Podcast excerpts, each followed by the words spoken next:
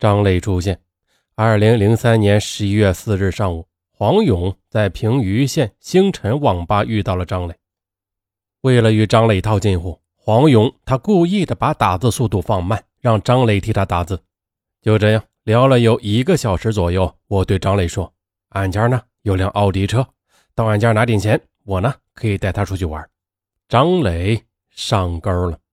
就这样，他们俩边走边说，到了客运北站，乘坐公交车到了黄勇他们大队前面的柏油路上，再步行到家。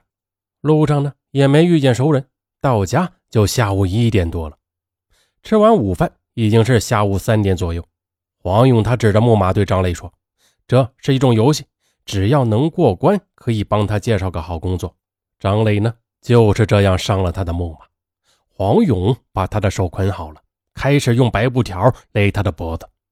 激情之下，张磊他竟然背起了木马，站起来进行反抗。但是呀，黄勇他没有松手。张磊晕倒在地，接下来黄勇他见张磊晕倒，便把他抱上床，并且嘴对嘴的喂了他几口白酒。张磊他吐的满床都是。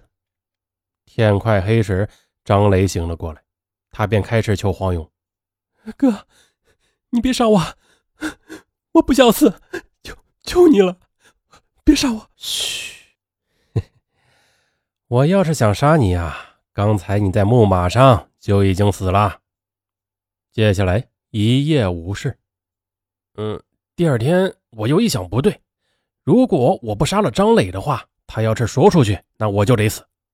我就在床上把他的手捆到背后，又用白布条将他给勒晕了。但是最后我还是下不了手杀他。张磊醒过来，他又求我说不想死。下午。我又把张磊捆了起来，双手在后，又把他给掐晕了，但还是下不了手。十一月六日上午，张磊跟黄勇说要出去解手，黄勇呢，他同意了。就这样，张磊一出门便把门从外边给反锁上了。可是呢，万万没想到的是，黄勇他竟然从屋中把整个门都给摘掉了。这一下，张磊吓呆了，没办法。黄勇和张磊又回到了屋中。黄勇把张磊的双手捆在背后，这一次没有掐他的脖子，而是用白布条将他的腰给勒紧，用针头扎在他的肚皮上，并说：“先给你放放血，让你慢慢的死。”嗯，我跟他说，杀一个人可以得六万元，我的任务呢就完成了。嗯，下面啊就是他们的活了。其实当时我这么说的目的，就是想让张磊恼怒。然后再激我生气，这样我就把他给杀掉。结果张雷他没有恼，嗯，我也没有下手杀他。十一月六日晚上，黄勇做出了一个重大的决定。那天晚上，他思想斗争了好一会儿。我不相信任何人，想到放掉张雷，他肯定会去报案的。那样的话，我就得死。可是，如果不放掉他的话，那又对不起死去的那十七个人。放掉张磊，起码可以让他们的尸骨回家。就这样，我经过剧烈的思想斗争，做出了一个重大的决定：放走张磊。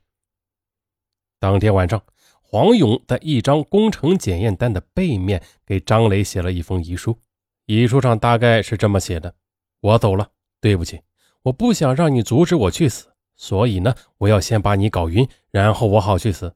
对不起，张磊，求你把我给埋了，求你了，不要跟任何人去讲，更不要对我家人说我已经死了。遗书上还留下了他的两个账户密码和 QQ 号。记者呢，他追问道：“那张磊他看到遗书了吗？”“嗯，第二天醒来的时候他看了，他说别这样，我不会说出去的。”当时我就对他笑了笑，我根本就不相信他不会说出去。虽是如此呢，十月七日早上，黄勇还是把张磊送到了凉风宾馆前边的转盘边上。张磊走了。第二天，也就是十月八日，黄勇他没有回家，上网去了。十月九日下午呢，黄勇他准备乘车回家了，但是呢，在公交车上，他遇到了一个多月前才认识的白磊。我把张磊送走后，心里很不好受。我总想找个人给我做个伴儿，正好碰到了白磊，我就跟他说，和我一块到俺家做个伴儿。白磊他当时就同意了。于是，我和白磊下车后一块到了俺家。天呐，也就刚好黑了，我俩就下了点方便面吃，说了会儿话。我俩就睡了。十月十日早上，也就是第二天，黄勇给白磊一块钱，让他回家。哎，这说到这里，感觉这个杀人犯要改邪归正啊！这在连环杀人犯里边，应该算是很少见的吧？这个心态确实让人想不透啊。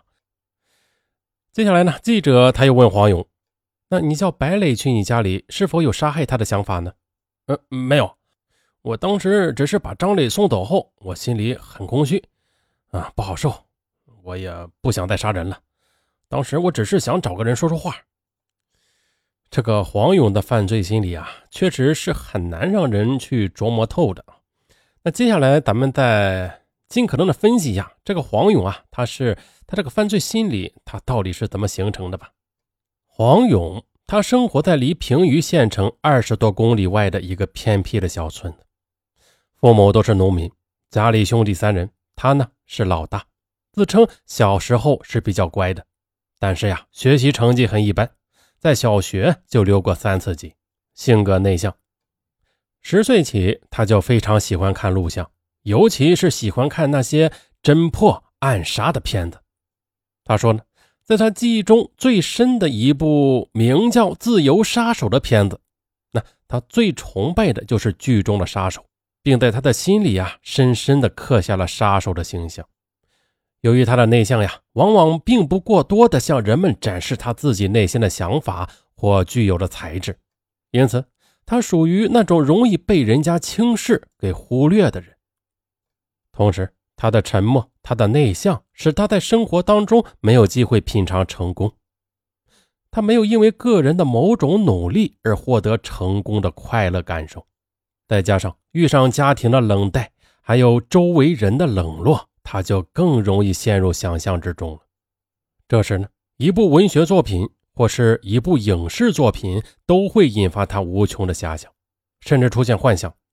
他将自己与作品中的人物认同，想象着自己成功的形象，想象着自己像作品中的人物行事，成功和荣耀。